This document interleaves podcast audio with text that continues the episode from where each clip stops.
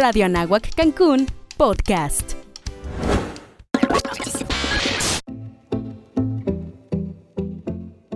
Somos Cancún. Viaja en el tiempo y aprende sobre la creación de esta hermosa ciudad a través de 50 años de historia.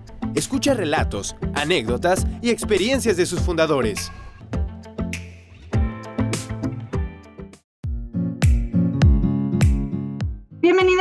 Cancún, soy Gaby Maruri y los saludo con mucho gusto en este episodio número 22 de este podcast que se suma a los festejos por los primeros 50 años de fundación de la ciudad de Cancún. Hoy nos acompaña la señora Iralda Gual, quien llegó a esta ciudad desde el año 1989. ¿Cómo está? Pues muy bien, Gaby, muy contenta de esta entrevista que estás realizando a los primeros que llegamos a Cancún. Y bueno, realmente Cancún es y ya ha sido un lugar maravilloso maravilloso, es un lugar mágico. Cuando nosotros llegamos a Cancún fue por oferta de trabajo. En un principio, pues nada más había, me parece que tres, tres semáforos, que eran los de la López Portillo, todo lo demás era selvático. Las escuelas de mis hijos, pues sí, fue un, un poquito complicado, que eran las únicas escuelas muy buenas, por cierto, que fue la, la Bonfil, que está aquí en el Parque de las Palapas, y en la tarde era Margarita Maza, ¿sí? O sea, muy buenas escuelas definitivamente y el jardín de niños que también está allí en la Supermanzana 22 y bueno mis hijos llegaron la más pequeña de tres años que es Linda eh, Humberto que tiene que tenía 10 años Emanuel que tenía 9 y Azucena que tenía 11 en fin son mis cuatro tesoros que aquí mismo estamos en Cancún viviendo. Y te comento yo trabajo en bienes raíces. Eh, me tocó ver infinidad de, selva virgen por ejemplo en Nizuc en Nizuc lo que es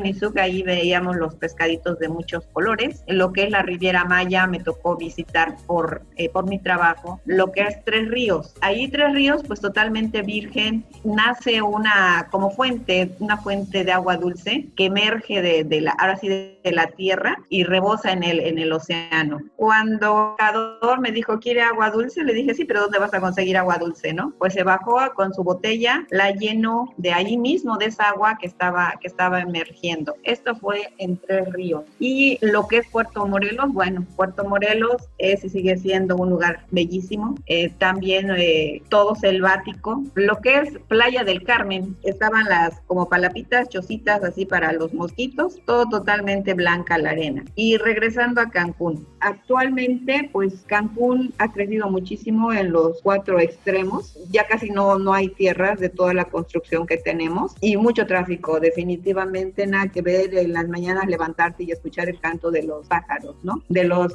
ahora sí que de los changos que ahí andaban, los tucanes. Es una belleza, es una belleza que tú dices, qué bien, qué bien me siento y fue una buena decisión el que yo haya venido a Cancún. Soy muy feliz y sigo siendo muy feliz aquí en este polo turístico, Gaby. Me contaba que llegó en el año 1989, justo después del paso del huracán Gilberto. ¿Cuál fue esa experiencia con el huracán Gilberto? Mucho temor, o sea que aquí en Cancún pues no llovió, sino que llovió arena. Llovió arena en aquel tiempo y ahora con los siguientes huracanes, Wilma. Wilma me dejó más aterrada que Gilberto, porque cuando salgo y veo lo que lo ahora sí que se estacionó y vino a visitarnos Wilma un ratito, pues todas las palmeras y tú decías, ¿cómo es que este no es mi edificio? O sea, fue un, un choque psicológico increíble que tuvimos al salir y ver todo devastado, lo que es Quetzales estaba inundado, todo lo que es el Parque Cabá también estaba inundado por Wilma y pues ahora sí que la entrada de Cancún, ¿no? Todo muy eh, impresionante, impresionante en lo que se refiere a los, a los huracanes y bueno, las veces que por mi trabajo me tocó viajar a Isla Mujeres, un lugar hermoso, pues ahí conocí lo que son las azuradas. Cuando eh, me decía el pescador que cuando se calienta el mar es como si fuese el mar una olla de agua hirviendo y levanta la presión del agua y pues no sabes qué es lo que va a suceder y es cuando surgen, según me contaba este pescador, las olas bobas. Una ola se levanta y parece que te va que te va a envolver y resulta que siempre desenfreno que se vuelve a la misma posición donde estaba. Esto me tocó una de las veces que yo viajé con personas que estaban trabajando conmigo en la oficina. Nos empezamos a encomendar y a rezar porque vimos todo esto que estaba sucediendo. Pero es lo que me explicó a mí un pescador que son las azuradas, que es cuando el mar hierve. Y pues ahorita estamos en unas azuradas, que es lo que estamos ahorita eh, viviendo, ¿no? Que también cuando el mar se aleja, que hay que tener mucho cuidado porque viene de, de golpe y trancazo. Y bueno, de ahí para ir a nadar la maravillosa playa del Niño, que todas las familias de Cancún visitamos esas bellísimas playas y a comer el rico pescado cuando llegaban ahí los pescadores con su carga. Y también lo que es Río Nizuk, ahí eh, abajo del puente que atraviesan, inclusive tiburones, ¿eh? porque nos tocaron ver el calaje que tienen estos animales y cómo entraban a la, a la laguna. Y bueno, yo les recomiendo mucho que vayan a, a Río Nizuk. Tienen un delicioso pescado y un excelente servicio, la verdad, y no es caro para que disfruten el pescado tiquinchi que tenemos por aquí en, en el sureste. Lo que es más adelante, Acumal, Tancá, todos esos lugares totalmente vírgenes.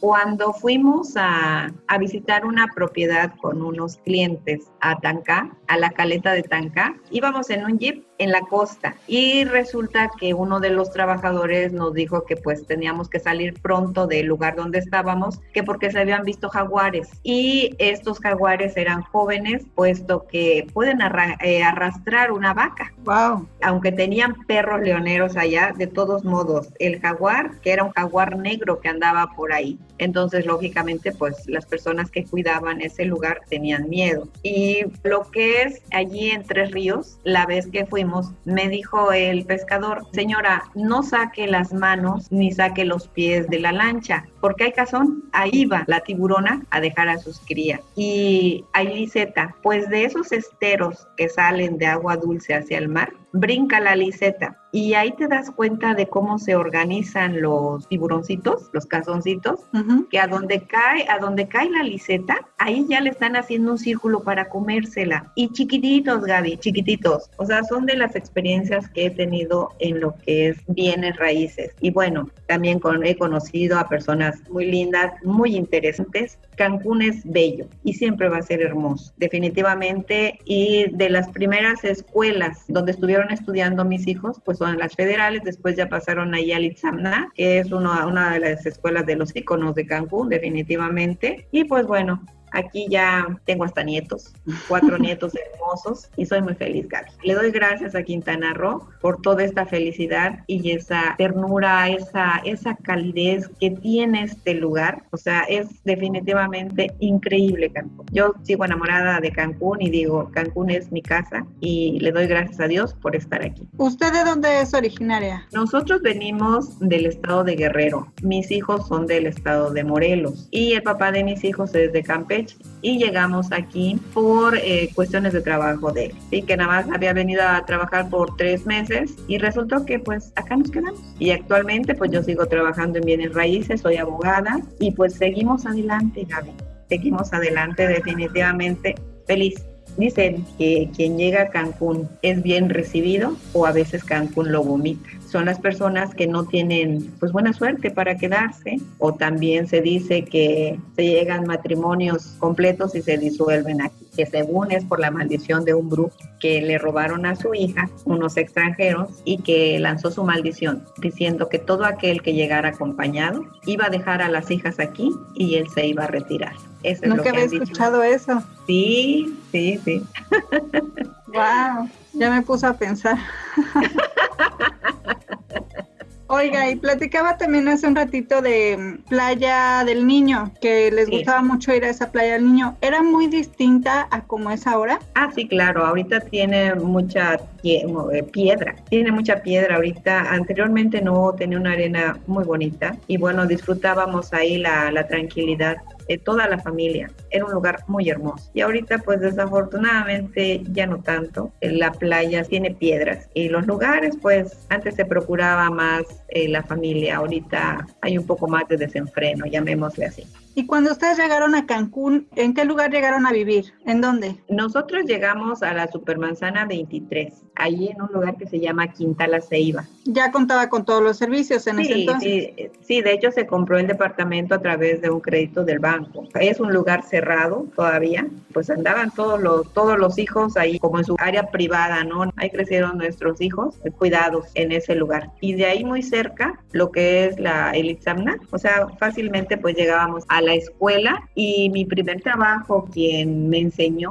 a bienes raíces, pues fue doña Flora Castellanos, mi maestra en bienes raíces. Estaba en aquel tiempo Luis Arce, que eran de, lo, de los de bienes raíces que tenían más prestigio y bueno, también lo que es el, el licenciado Felipe Amaro Santana se convirtió en parte de, de, de nuestras amistades. Luis Arce se refiere al mismo que fue tesorero municipal a él mismo, sí, él mismo, él inició todo. Y Roberto Arce, su hermano, que es el que llevaba las administraciones. Oh, y usted que se ha dedicado a bienes raíces prácticamente desde que llegó, ¿cómo ha visto la transformación de Cancún en estos 31 años que lleva usted aquí? Ahora sí que es cosmopolita Cancún nos llegan de todos lados. Y bueno, lo que son los nuevos desarrollos, pues digo, a mí en lo personal los veo muy pequeñitos, ¿sí? Esos departamentitos que le están dando a los trabajadores, yo siento que eh, son personas que llegan de muy lejos y todo el día se la pasan en los hoteles y llegas a, una casita chiquitita, el impacto psicológico es tremendo, porque no solamente es una persona, sino que es una familia completa. Sí, es como vivir hacinados, ¿no? Exactamente, esa es, esa es la palabra, que están muy hacinados, pero por el metraje de construcción que tienen todos, eh, todas esas construcciones. Muy, muy castigadas. Muy castigadas. Antes se hacían más espaciosas, tenías pues jardincito al frente, jardincito atrás, era una, una sola casa, o si era un edificio nada más era de tres niveles, no había más. Ahorita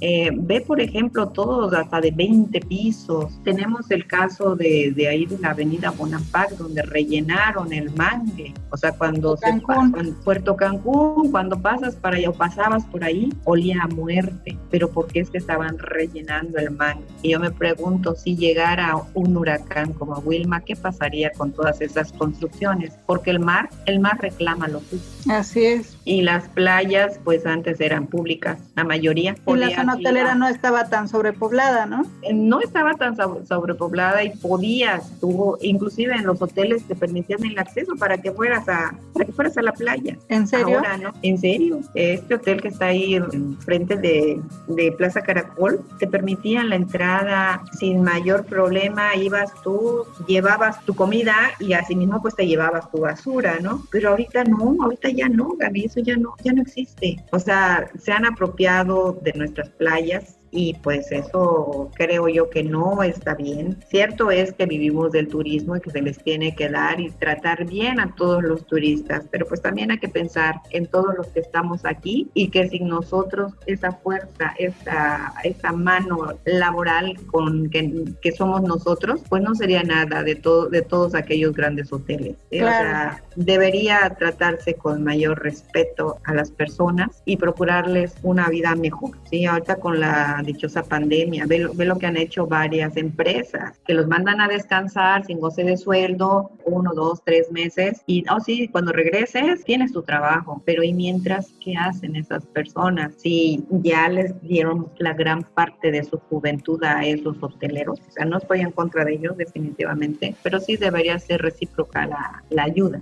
porque han, estado, han estado ganando muy buen dinero con todo lo que es el, el poblado de Cancún. Y eso habla específicamente de los hoteles, pero también, por ejemplo, hablando de bienes raíces, de casas que están en la costa y que se venden en dólares, son accesibles para gente que no es mexicana en su mayoría y son inalcanzables para los mexicanos. Entonces sería lo mismo que estar vendiendo el país en pedacitos, ¿no? Eso lo tenemos ya desde hace mucho tiempo que se dan las concesiones por 50 o por 100 años, que se hacen los famosos fideicomisos. Y las personas que tienen un pequeño eh, terreno frente al mar, pues terminan vendiéndolo al extranjero, que ciertamente es el que tiene el poder adquisitivo. Ahorita con el dólar que está a 21 pesos, dices, wow, si mi terreno valía 200 mil dólares, pues ahorita ya vale casi 4 millones y medio, ¿no? Y en aquel tiempo, cuando se compraron, es que costaban 300 mil pesos más o menos. Y sí, el que tiene el poder adquisitivo es el que se está quedando con toda la,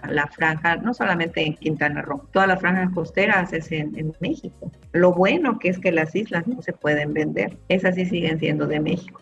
Bueno, o sea, la isla como, como tal, pero también la costa de la isla en predios privados, esa sí ya está vendida. Esa sí ya está vendida, así es. Es una lástima definitivamente pero pues ahora sí, el mexicano es que dices, ¿para qué quiero tener un terreno frente a la playa, no? Y después andas buscando un lugarcito donde puedas nuevamente reconciliarte con el mar y se lo vendes al extranjero. Y eso siempre ha sido desde hace más de 500 años. O lo dejas por la buena o lo dejas por la mala. Pero así es. Lo que es, por ejemplo, Isla Mujeres, la parte continental es un lugar muy bonito que de ahí extrajeron la arena para traerla aquí acá rellenar algunos algunas playas de hoteles, digo, todo lo que es el Acapulquito que se le conocía. De allá sacaron todo donde, se, donde en un tiempo el mar, desprende el mar una parte de, de la tierra continental y se queda un pequeño islote. Pero sí, pues ahora sí que la tierra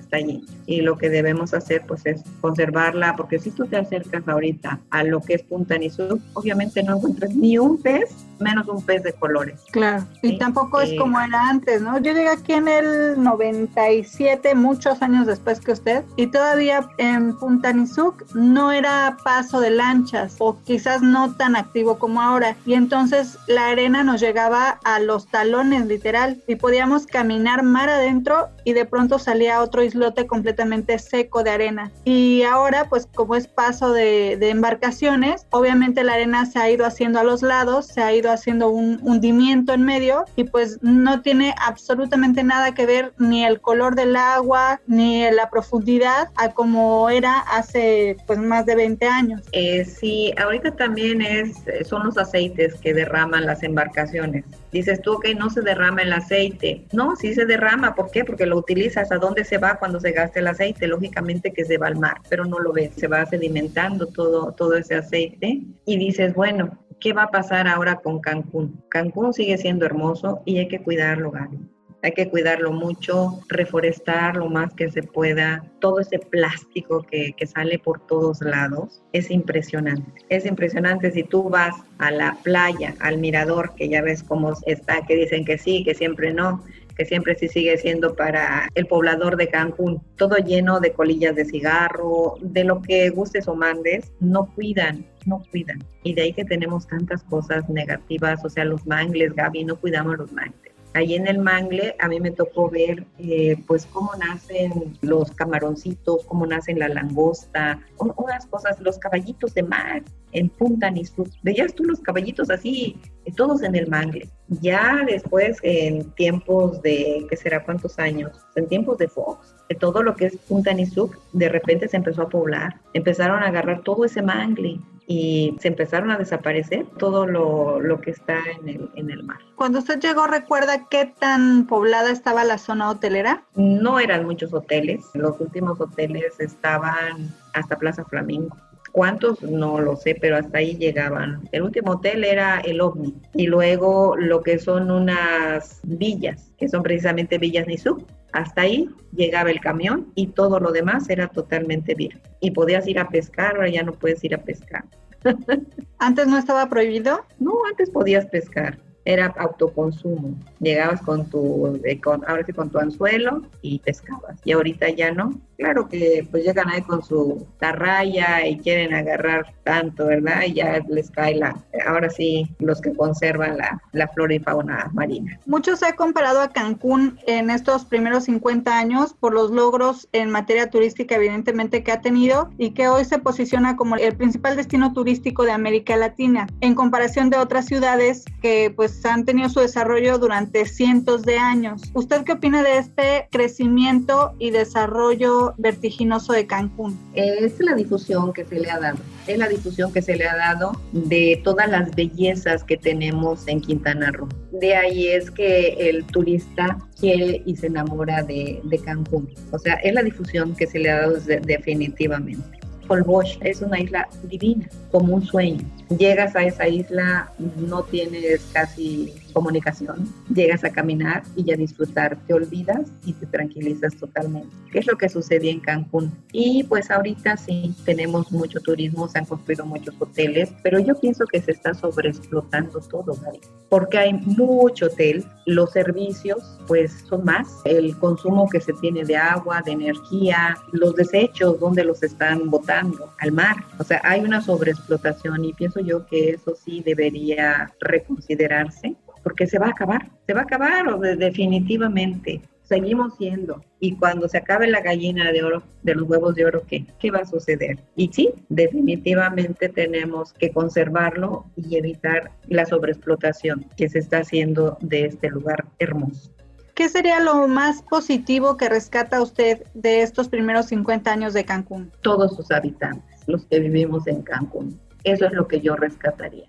¿Por qué? Porque se ama la tierra, se ama el lugar y aquí estamos y somos felices. En temas de seguridad, ¿le tocó a usted todavía cuando dicen que se podían quedar las puertas de la casa abiertas, los coches y no pasaba absolutamente nada? Sí, me tocó a mí, no pasaba nada, efectivamente, o sea, dejaba pues ahora sí el coche abierto, ibas y te sentabas cómodamente allí en la nadera a tomar tu café y no pasaba nada. Y ahorita sí, ya hay que poner rejas y más rejas y más rejas. Y ya no sabes qué es lo que va a suceder. Si el que viene caminando ahí tiene buenas intenciones o no. Pero pues eso también es parte del desarrollo, pienso yo. Y que lamentablemente no solo sucede aquí en Cancún, ¿no? No, eso es a nivel internacional, o sea, definitivamente es parte del aprendizaje que también debemos tener los humanos. Las normas que teníamos antes, Gaby, yo ya tengo 62 años, antes te educaban para sentirte bien, para hacer el bien y cuidadito y fueras a mentir, cuidadito y fueras a robar, porque eso estaba mal hecho. O sea, son valores morales que creo yo que se les deben inculcar todavía a los niños. Desafortunadamente, pues sí tenemos el avance de la tecnología, como es ahorita el Zoom donde estamos hablando tú y yo, eh, que es una, es una gran ventaja, pero para los niños no, se alteran muchísimo que les das el teléfono, que les das la tablet y, y ya andan todos ahí histéricos aventando las cosas, gritándote, o sea, cómo mentalmente se están, pues están afectando. Claro, y eso pues es responsabilidad de nosotros los adultos, a final de cuentas.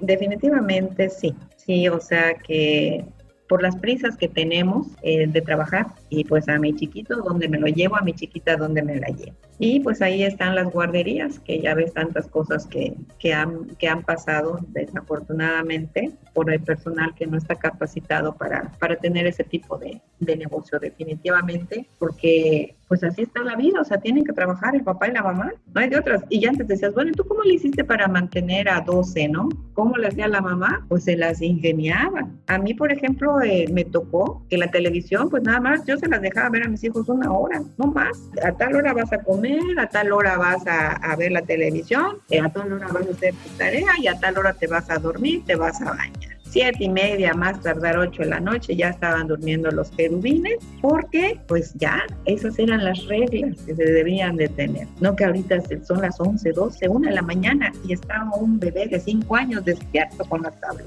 Eso ha influido mucho, pues pienso yo que, que despierta mucho, pues mucha inseguridad desde la casa. Mucho ocio, ¿no? Y se sienten solos los niños y pues ahí están los resultados, mucha delincuencia y en cualquier lugar que vayas. No te, ahora sí, no, digas tú, aquí no hay violencia, no, eso no es cierto. Dentro de los lugares privados, cierto es que tienes mayor vigilancia, pero aún así, Gaby, aún así hay delincuentes. Pero es el, las normas morales que le fomentas a tus hijos. Hace rato hablaba de un Cancún mágico, un Cancún maravilloso. ¿Usted imaginaba antes de llegar aquí que podría encontrar la felicidad en un lugar que era incierto? No, de hecho yo llegué aquí con mucho miedo. Es más, me deshidraté porque nosotros llegamos del estado de Morelos y decían, bueno, iba al doctor y ¿qué tiene? No, pues está sana, está sana. Y resulta que me estaba deshidratando.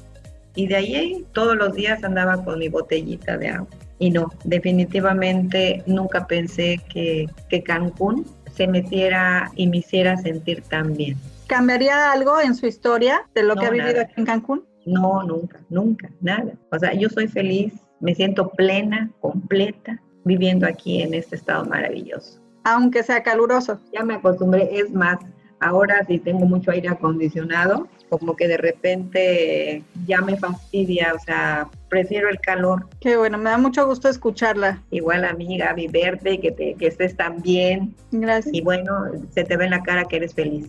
muchas gracias. Oiga, y otro tema que hemos tocado aquí en este podcast es, este podcast justamente está hecho a manera de homenaje para todas esas personas que se atrevieron a dar el sí hace algunos años, cuando pues la historia de Cancún no se sabía que iba a ser tan exitosa y que aún así apostaron para llegar aquí a trabajar y hacer algo bueno por la ciudad, crecerla, desarrollarla en conjunto como sociedad, en equipo. Y las nuevas generaciones, pues la mayoría de ellos ya son nacidos en Cancún. Ellos nacieron en una ciudad hecha, chiquita pero hecha, con servicios básicos y no básicos, con escuelas de mejor calidad, eh, con todos los servicios, entretenimiento, plazas comerciales, discotecas, qué sé yo. Y quizás no valoran el trabajo de las personas que llegaron en los primeros años de construcción. ¿Qué mensaje les podría dar en cuanto a darle el valor a las cosas? Bueno, para los jóvenes de aquí que nacieron en Cancún y los que y los que están llegando, no todo lo material siempre es lo mejor. Siempre hay que poner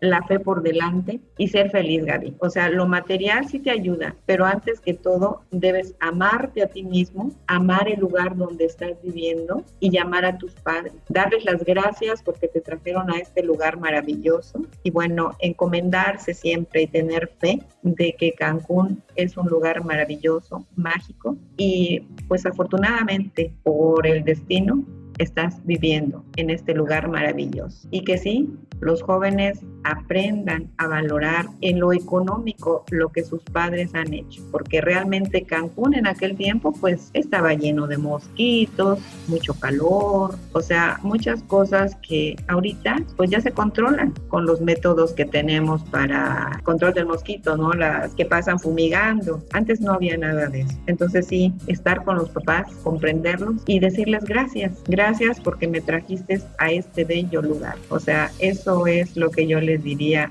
a los jóvenes que ahora ya algunos deben ser papás y pues son felices, son felices y están con una familia. La familia pues es no solamente la familia de sangre, sino los que vivimos alrededor, puede ser el vecino, la vecina, porque al fin y al cabo se convierten en tu familia. Y si te pasó la historia del grupo, pues bueno, por algo es que se deshizo, ¿no? Aquella situación. Muchísimas gracias. ¿Hay algún otro mensaje que quiere dejar? Pues a ti, Gaby, que seas muy feliz. Muchísimas gracias, de verdad que me ha dado muchísimo gusto poder saludarla y, conocer más de su historia a través de estas anécdotas maravillosas. Gracias Gaby, cuídate mucho y un gran abrazo. Despedimos a la señora Ira Lagual en este episodio de Somos Cancún. Yo soy Gaby Maruri y los espero la próxima semana. Somos Cancún es una producción de Radio Nagua Cancún.